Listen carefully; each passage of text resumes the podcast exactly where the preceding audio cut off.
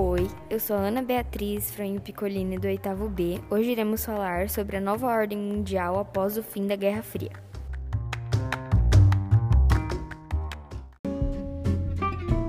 Agora eu vou falar um pouco sobre o fim da Guerra Fria. Ocorreu na década de 1980 e a partir daí ocorreram muitas coisas.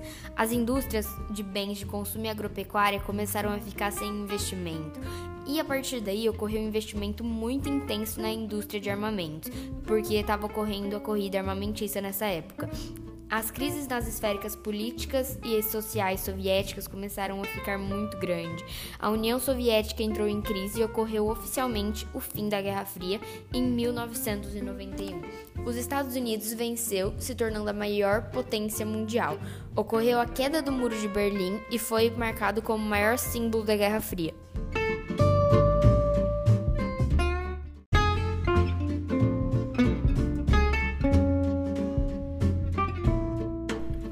Agora você se pergunta: como é que ficaram a América e a África na nova ordem mundial pós-Guerra Fria?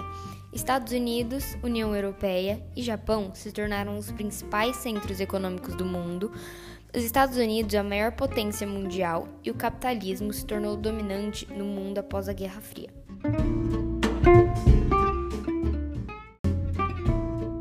Neoliberalismo e a nova ordem mundial na América Latina. A América Latina se tornou dependente financeira dos países mais desenvolvidos instituições financeiras como o Banco Mundial e FMI, crise econômica e o aumento da dívida externa.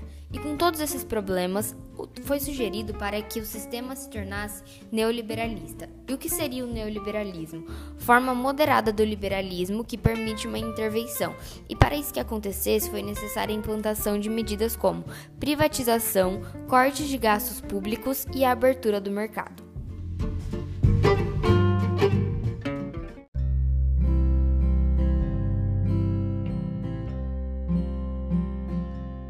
Obrigada por ouvir, espero que vocês tenham gostado.